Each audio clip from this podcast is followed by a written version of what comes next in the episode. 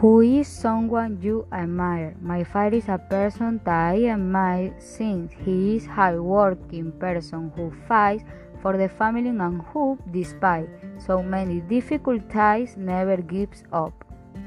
What country hope you like to live in?